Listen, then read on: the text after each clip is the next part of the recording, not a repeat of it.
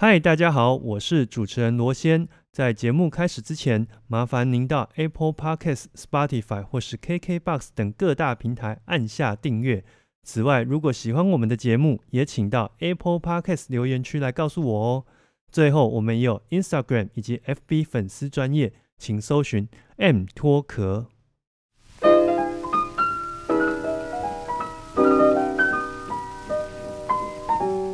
我是罗先，欢迎收听 M 脱壳 Music and Talk。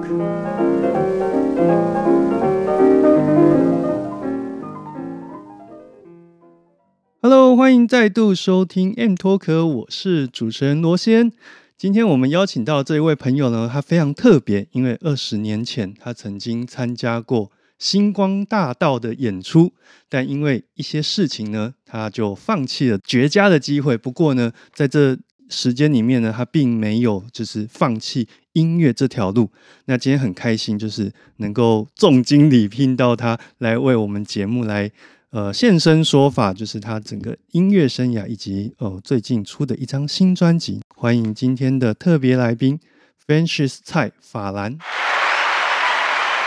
Hello，大家好，我是 Francis 蔡法兰。嗯，刚刚有讲到二十年了，应该没有这么久。这样大家会这样推断我十年纪，大概已经五十了，哦，所以那个他是 应该算是十呃十几年十几年前的的事嘛，嗯大概是对二零零六零七左右，呃对不对？呃差不多对。那个那个时候你怎么会想要去参参加这个比赛啊？应该是我自己没有要参加，但是是我姐姐帮我报名。啊，嗯，哎、对，都是这样哎、对姐姐自己想红吗？姐姐自己觉得妹妹好像可以去从事这个部分，这样。嗯嗯但是那时候她就是把我骗来那个台北，然后要说要请我吃饭这样，结果嗯他就先请我去个工作室，他说：“哎、你有没有记得什么歌词，唱个两句之类？”结果我去我就发现是星光二班的选拔赛，就是北中南的嗯选拔。然后那时候我就 去唱了歌，之后就入了百强这样子。因为我好奇问一下，因为我有听说当年在海选的时候，他们好像是都会租一个超大的场地，可是人都在外面排队。个不是超大，它应该是一个工作室，嗯，然后全部人会没错，就是分配时间或在那边等这样子，对然后就进去录影。然后因为这样排队，就会有一些人就好奇说：“哎、你们在做什么事情？那时候我的印象倒是没有没有到这样，但是就是知道说哇，那时候确实很多人，他们就是很多报名表都拿在手上对这样子，然后就是希望我们到的时候可以进去一个类似像一个 room 里面，然后你就是自我介绍，然后唱清唱几句这样子，嗯嗯嗯。嗯嗯，大概是？”那就是参加那个海选的过程，有没有什么比较有趣的可以跟大家分享？还有印象吗？哦，有趣的，不过因为我自己其实没有参与整个演出，我到时候是放弃的嘛。对那为什么会放弃的原因，是因为我那个时候其实身上已经有在饭店表演的合约。嗯那那个时候通常是他们是礼拜六做彩排，礼拜日开录，可是那个是饭店最最 popular 的时间。rush hour 的时候，对，对不对？所以基本上我那时候就是要做一个决定，就是嗯如果我要参加比赛，我就得放弃有生计的部分。那我自己因为一直都是半工半读，所以我还是觉得应该要做好就是眼前自己的功课，这件事是最重要。嗯所以那时候就决定放弃这个星光二班的比赛，哦，所以那个时候其实同时具备学生的身份，然后也有在唱呃饭店唱歌了。饭店唱歌，对哦，嗯所以这是在一个生活跟经济的平衡之下的一个，不得已的选择。算十八年了，可是对在唱了十八年，十多年来的时间来 说，你并没有放弃这件事情吗？应该是中间其实一直都没有想过要出专辑，嗯其实一直在就是疫情，其实疫情帮了我一个蛮大的忙，就是它让我整个手边需要身体力行的工作是稍微 slow down 下来了，那我就可以想说，哎，这个时间是不是这个最好做专辑的时间？这样哦，因为都空闲下来的嘛，对对不对？。对，不过在这边，我先跟听众说明一下，今天我们嗯邀请来的这一位法兰呢、可能嗯。跟大家印象中会有一点点不太一样。嗯，对，因为我知道大家可能有看过那个呃，另外一位歌手法兰，因为他就只用这个嗯嗯名字，对对对，然后常常会有一些混淆嘛。对。对，那我们今天邀请来的这位 Francis 蔡，他是在更早之前就已经算是半出道了，只是说这过程当中这个名字被对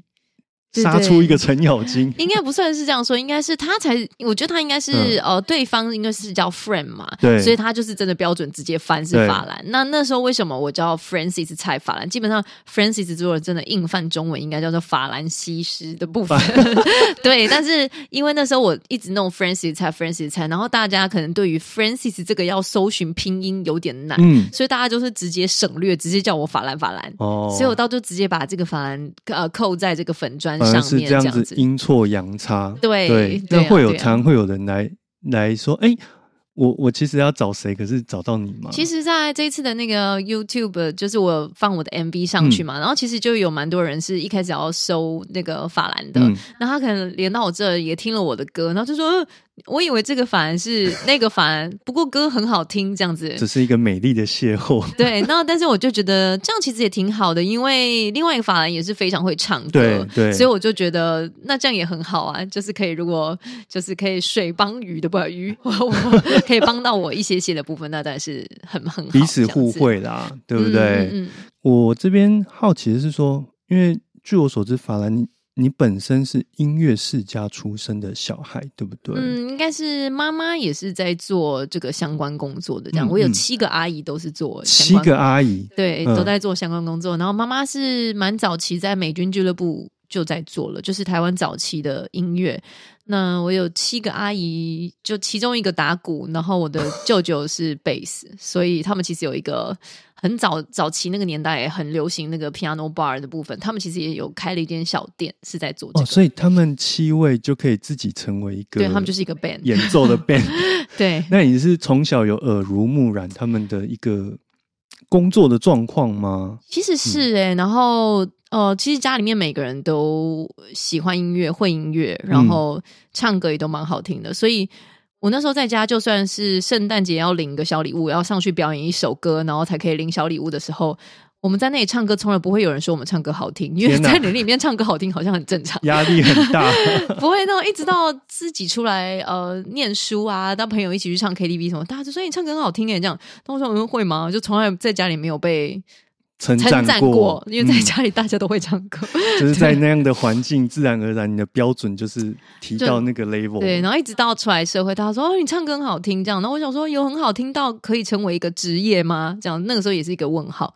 可是你就是有步上这一条道路吗？对，嗯，因为你据我所知，你是在台中地区的一些 比较活跃一饭点店啊，嗯嗯，就是表演出这样子。，对然后也是你主要的一个收入来源嘛。，对，没错那。可以跟我们分享一下一些比较有趣的跟这些客人之间的互动。嗯，我觉得应该比较有趣的是。就像我在这种这张专辑里面的第一首歌嘛，那它叫《The Voice》，它其实就是有点在写，就是我跟客人就是相处，他们跟跟随我时间很长。那有的时候他们是失恋的时候来听歌，嗯去饭店吃饭的时候来听歌，然后有的时候是他们很雀跃庆祝某一个纪念日的时候来听歌。那甚至有时候是在婚礼上听到我唱歌，然后有时候在商演上。所以其实我最有趣的是参与了每一个人生、每一个人的人生嗯一些重要的部分。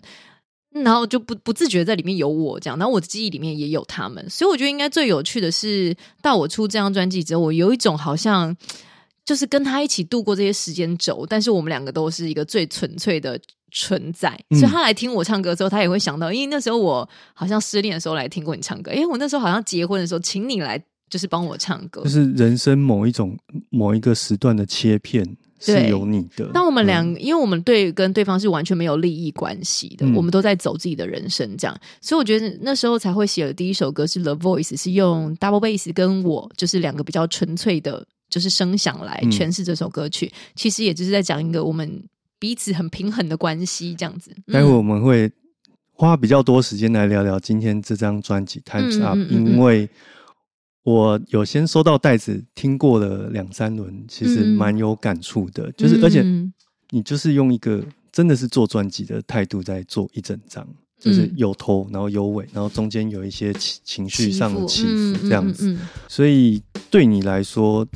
音乐不仅是你的兴趣嘛，嗯也是你的收入的来源。没错。嗯，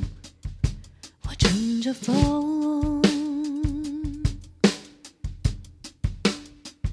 贴近棉花糖般的梦，望向窗外，白云飘过，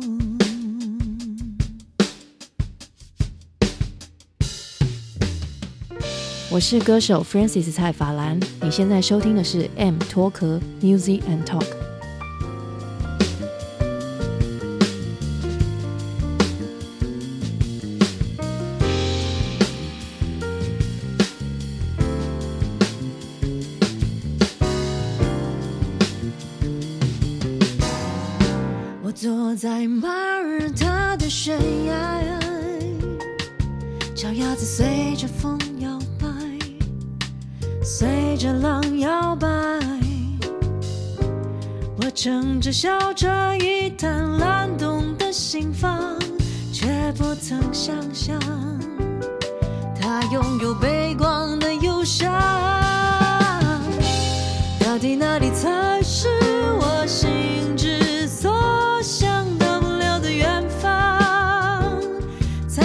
是向往。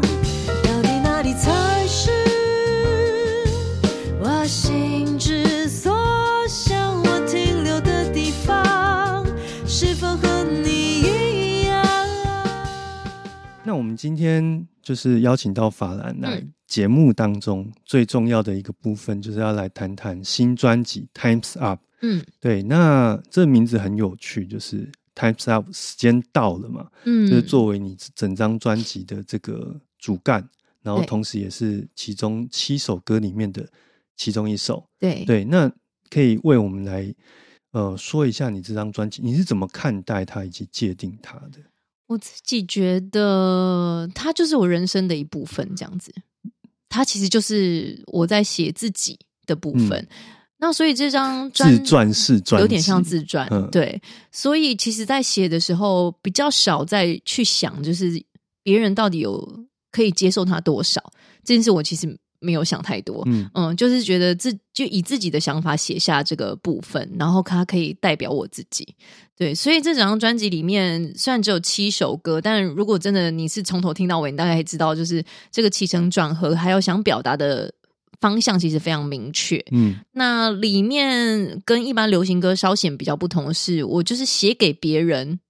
这就是跟别人对话这边蛮少的，通常都是比较是自己在跟自己讲话嘛。对，其实就是有点嗯像自省的过程，跟这些想法这样子比较多，所以我觉得这算是，如果你可能认识我很久，但是你听可能听了这个专辑，你就会更认识，就是更进一步的认识我这样。嗯，我觉得这张专辑大概给我的定义是这样。所以简单来说，如果说是第一次认识法兰的朋友，嗯嗯嗯从这张专辑可以或多或少知道嗯你的一些、呃对音乐的想法，或是对于人生的看法嘛。，对，嗯。所以我自己在听这张专辑啊，嗯其实感觉是它有有点像流行音乐，嗯。但同时又有点像爵士乐嘛，嗯。对不对？嗯，哦我自己的部分其实有一个蛮大的感触，就是尤其是我唱这么多呃 cover 的部分，就是唱很多表演嘛，那我都会去想一件事情，就是我从来不会因为这这张专辑是爵士乐我去听它，我也不会因为这张专辑是流行音乐而去去听它，但是我就是觉得好听就是好听这样，所以我没有太去区隔说一定要用什么风格来做这件事情。那我为什么会最后做了一个这样的作品？基本上就是流行爵士是我自己最喜欢的风格，嗯就是它有一点 fancy，但是它又不会不贴近人性。哦，因为对一般人来说，听爵士乐专辑是有一点好像就是说，如果因为现在其实听流行呃爵士乐专辑，听纯爵士没有歌手的，嗯好像大家的接受度不会到这么高。大家还是很喜欢听有个像我刚刚举的 Dana c r o 或者是像你刚才 Billie Holiday 这种都是歌手，就好像对大家来说，有个人在那边嗯是比较有温度、有感受的。，对，比较有共鸣，尤其有词嘛。其实其实你说这个概念呢、我可以拿一个例子呼应，就是嗯因为我们礼拜四就是在网络上都会看瓜吉、嗯那个台北市议员瓜吉的 直播，嗯嗯他其实就有讲过类似的看法。他说他的经验是，只要开始播纯乐器的歌曲，那个观看人数就会掉。他也不知道为什么，而且他他他那时候在讲这件事的情境是对着大象体操说，那我们都知道说他们是数字摇滚嘛，哦，对，对，那就是就是其实就是也呼应了刚刚我们在谈的是说，其实一般人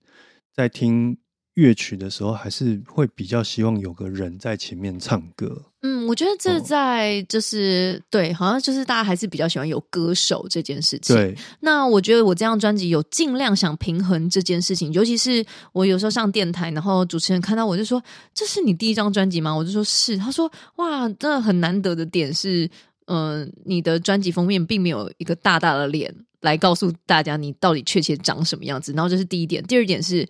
你的音乐呈现并没有让 vocal 主唱的声音前面到就非常前面到后面的乐器都听不到，因为有时候有些。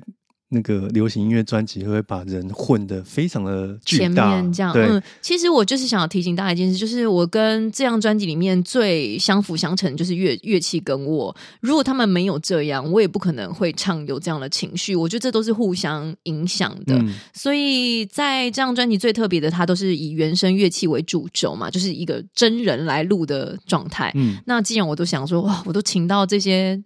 这些这么好手的爵士乐乐家，还有这个音乐家来做演出，把他们放这么后面，太可惜了。嗯，所以基本上，如果你有认真的一直回听这张专辑的话，每一首歌里面，不管我唱的歌词，其实都有跟乐剧。稍微在讲话，对对对对，其实你听像呃言不中就言不由衷，后面有一首什么你心动吗？你可以听后面其实有吉他在跳出来呼应我，就是其实很多小巧思是有安排在里面，所以就是代表说当初歌曲写完之后，在编曲的这个阶段，其实是有再去做一些。心思在里面，嗯，再把它编进去。对，我也希望让大家可以就是看，就是了解这个后面的哦乐手是谁，然后他们可能之后也会合作跟其他的呃歌手做合作啦，或者是他们有很多演唱会，我也很希望他们可以被发现，这样，就他们真的都是非常棒的音乐家。而且这张专辑我自己在听起来感受是，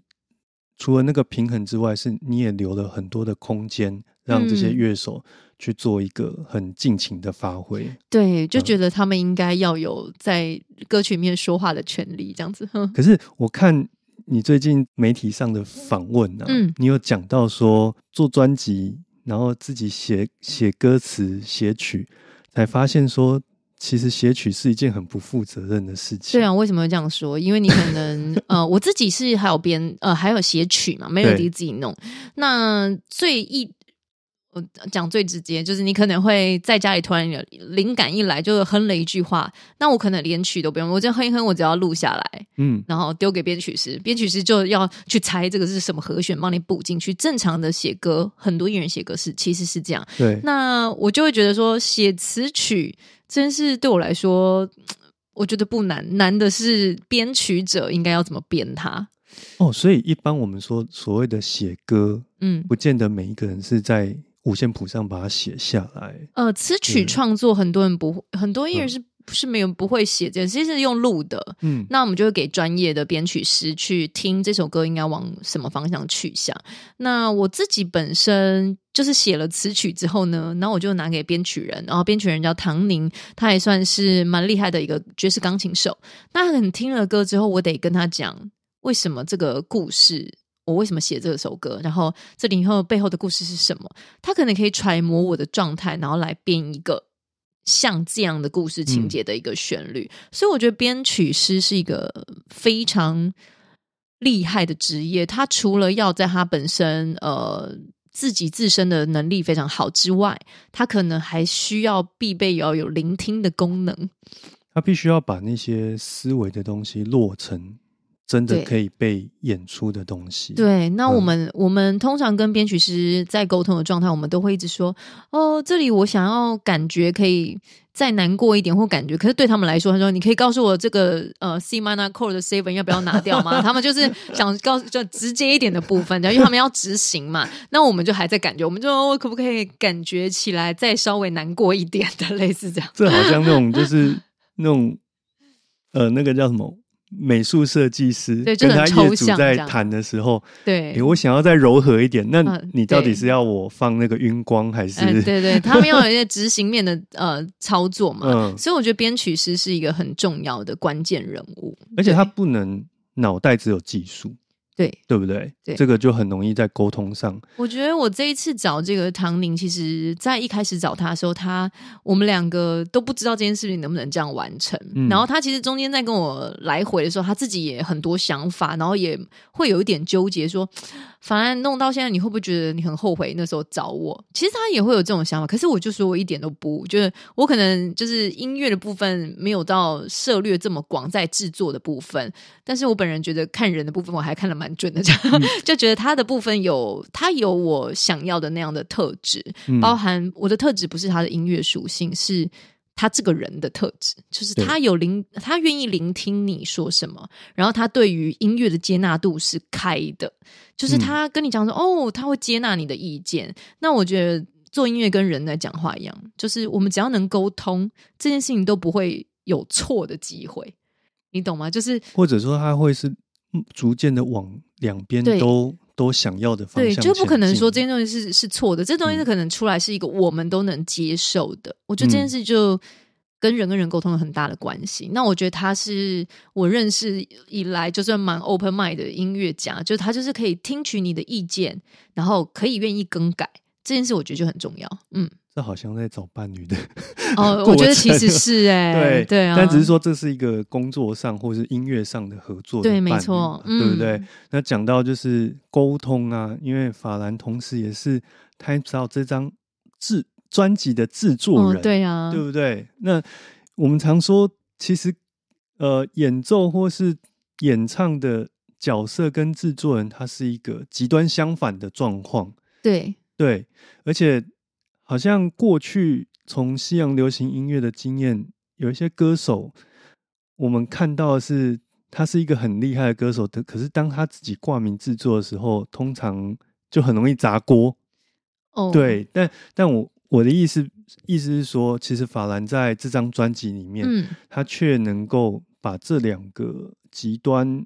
呃极端相反的角色拿捏的很好。这当嗯中，嗯我相信你应该是有思考过一些嗯，如何去执行这件事情。其实我觉得这就跟回到刚刚的话题，就是其实跟做人有点像，就是你通常会跟自己拉扯，就是看你自己把你自己放的多大这件事情。就是如果你把你的位置放的很大，你的权力放的很大，你的想法变得极致重要，嗯那我觉得这件事情你就会听不进别人说的，没办法接纳别人的意见，不管他专不专业。所以我觉得，其实我就是秉持着一个很大的做人概念，就是只把自己的位置放在该自己的位置的地方。然后，如果别人有专业要指点你，你就是得听别人怎么说。那那时候，其实我在做这张专辑的时候，其实我蛮多认识的朋友都已经在做这个行业蛮呃蛮蛮前面的，嗯嗯所以他们甚至有时候听到我呃没有找制作人就在做专辑的时候，他们其实蛮生气的。他们就说：“你知道你在做什么吗？”这样子，所以他们第一时间的反应也是是生气的。觉得说不应该这样做。他说：“为什什么不问我？”这样基本上很多都会这样说。可是我其实有时候想想，就是做事情一个职业类别有一个职业类别的 SOP，嗯一定有。那我只是没有照这 SOP 走，但是这个失败的话，我也可以承担。那如果这张专辑是写我自己的故事，我觉得如果呃，应该这样说，这个专辑是写我自己比较内内在的故事，那我就会觉得说，它应该长什么样子，我应该自己可以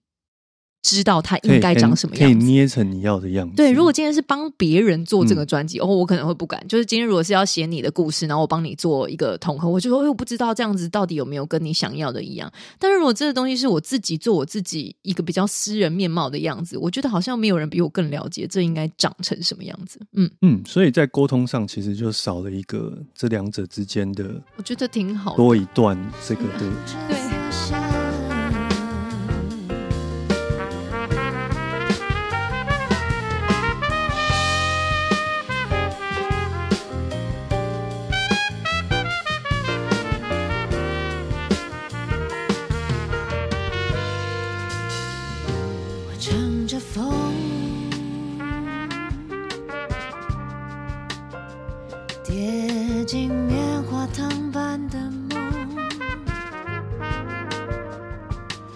望向窗。